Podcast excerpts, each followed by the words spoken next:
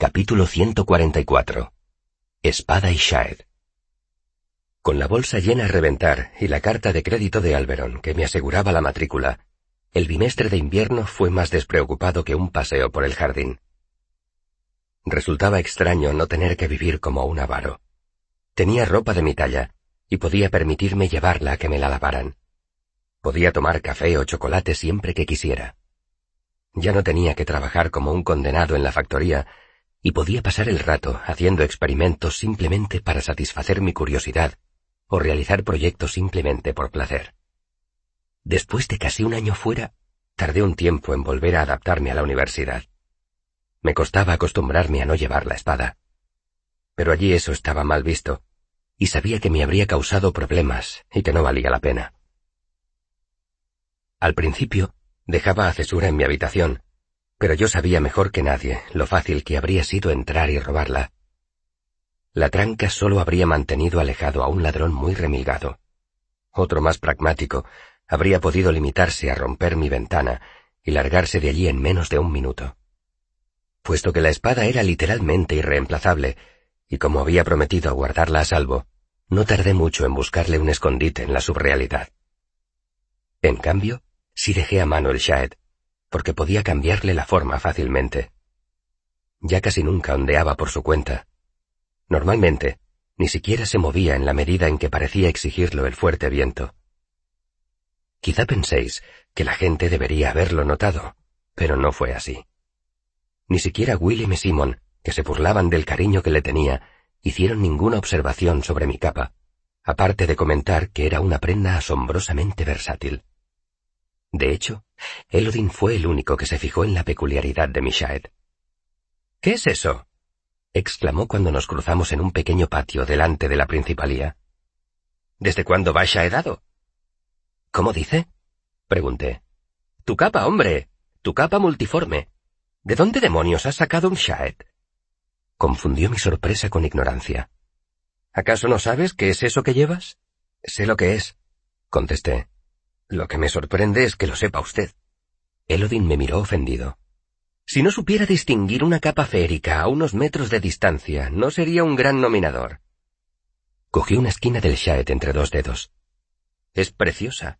He aquí una obra de magia antigua de las que raramente se ven hoy en día. De hecho, es una obra de magia muy nueva, dije. ¿Qué quieres decir? Como era evidente que mi explicación conllevaría una larga historia, Elodin me condujo a una taberna pequeña y acogedora que yo no conocía. De hecho, no sé si llamarla taberna. No estaba abarrotada de estudiantes parlanchines, ni olía a cerveza. Estaba poco iluminada y silenciosa, y tenía los techos bajos, y había cómodos butacones repartidos por toda la sala. Olía a cuero y vino viejo. Nos sentamos cerca de un radiador encendido, y nos tomamos una sidra dulce, servida caliente y especiada, mientras le relataba toda la historia de mi involuntario viaje a Fata. Sentí un alivio tremendo. Todavía no había podido contárselo a nadie por temor a que toda la universidad se riera de mí. Elodin resultó un público sorprendentemente atento, y se interesó especialmente por el combate que habíamos mantenido Felurian y yo cuando ella intentó doblegarme. Cuando terminé de contarle la historia, me acribilló a preguntas. ¿Recordaba qué había dicho para llamar al viento? ¿Qué había sentido? Ese extraño estado de alerta que describía era como estar borracho o más bien como estar en estado de shock. Contesté lo mejor que pude, y al final, Elodin se reclinó en el respaldo asintiendo con la cabeza en silencio. Que un alumno vaya a perseguir el viento y lo atrape es una buena señal, dijo con aprobación. Ya lo has llamado dos veces. A partir de ahora cada vez será más fácil. Tres veces en realidad. Lo corregí. Volví a encontrarlo mientras estaba en Ademre. Elodin rió. Lo perseguiste hasta el borde del mapa, dijo haciendo un amplio ademán con la mano izquierda abierta. Perplejo, caí en la cuenta de que aquel era el signo Adem de respeto y asombro. ¿Qué sentiste? ¿Crees que podrías encontrar otra vez su nombre si lo necesitaras? Me concentré y traté de dirigir mi mente hacia la hoja que gira. Había pasado un mes desde la última vez que lo intentara, y había recorrido más de mil kilómetros, y no me fue fácil sumir mi mente en aquel vacío extraño y vertiginoso. Al final lo conseguí. Miré alrededor con la esperanza de ver el nombre del viento como quien ve a un viejo amigo. Pero allí solo había motas de polvo arremolinándose en un rayo de sol que entraba sesgado por una ventana. ¿Y bien? preguntó Elodín. ¿Podrías llamarlo si lo necesitaras? Tal vez, dije vacilante. Elodin asintió con la cabeza para indicar que lo entendía. Pero seguramente no podrías llamarlo si alguien te lo pidiera, ¿verdad? Afirmé con la cabeza un tanto compungido. No te desanimes. Así tendremos algo en que trabajar. Sonrió alegremente y me dio unas palmadas en la espalda. Pero creo que tu historia revela algo más de lo que tú crees. Hiciste algo más que llamar al viento. Por lo que me cuentas, Creo que lo que llamaste fue el propio nombre de Felurian. Reflexioné.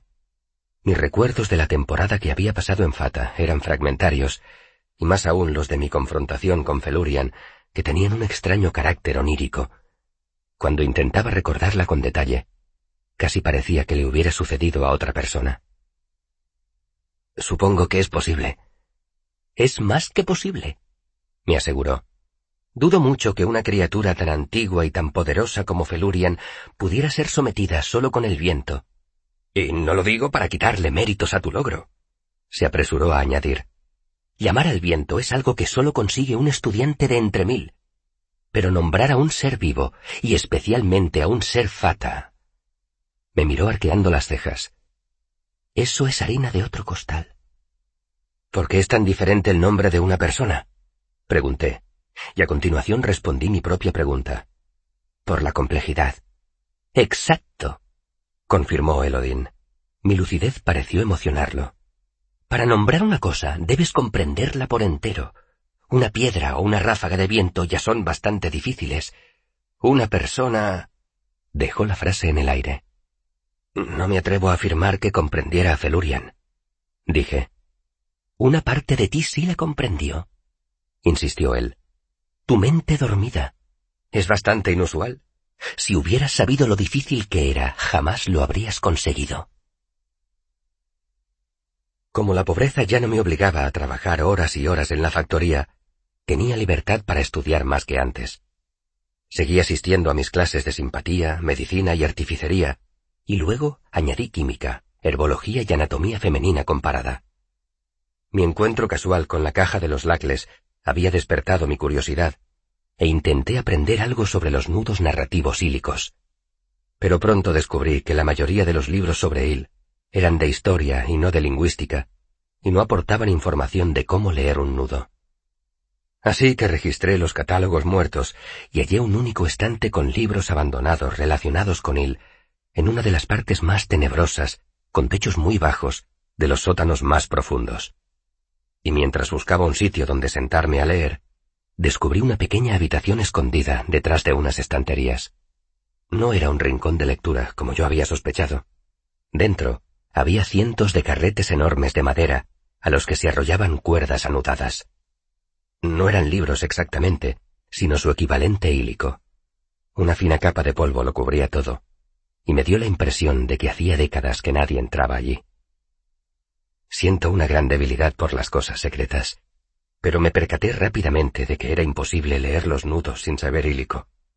En la universidad no había clases de hílico, y después de preguntar un poco, me enteré de que ninguno de los Gillers del maestro lingüista sabía más de unas cuantas palabras sueltas.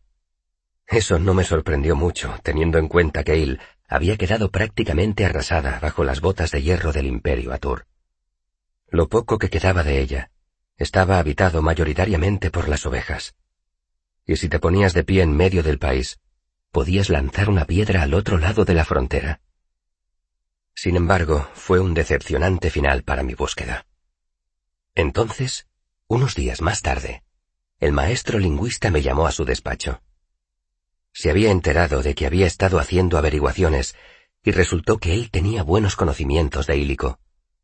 Se ofreció para darme clases particulares y yo acepté de buen grado su ofrecimiento. Desde mi llegada a la universidad, solo había visto al maestro lingüista durante los exámenes de admisiones, y cuando había tenido que presentarme ante las astas del toro por motivos disciplinarios. Cuando actuaba como rector, el maestro Germa era bastante severo y formal, pero cuando no estaba sentado en la silla del rector, era un profesor asombrosamente hábil y amable. Era ingenioso y tenía un sentido del humor asombrosamente irreverente. La primera vez que me contó un chiste verde, me quedé petrificado. Elodin no daba clases ese bimestre, pero empecé a estudiar nominación con él en privado. Ahora que ya entendía que su locura seguía un método, todo iba mucho mejor. El conde Cerepe se llevó una gran alegría al verme vivo y dio una fiesta de resurrección donde me exhibió con orgullo ante la nobleza de la región. Me encargué un traje a medida para la ocasión, y en un arrebato de nostalgia pedí que me lo hicieran de los colores de mi antigua troupe, el verde y gris de los hombres de Lord Greyfallow. Después de la fiesta, mientras nos tomábamos mano a mano una botella de vino en su salón, le conté mis aventuras a Cerepe. No le hablé de la historia de Felurian, porque sabía que no me creería. Tampoco pude contarle gran parte de lo que había hecho al servicio del Maer. Por lo tanto, Cerepe creyó que Alberon había sido muy generoso al recompensarme. Y yo no se lo discutí.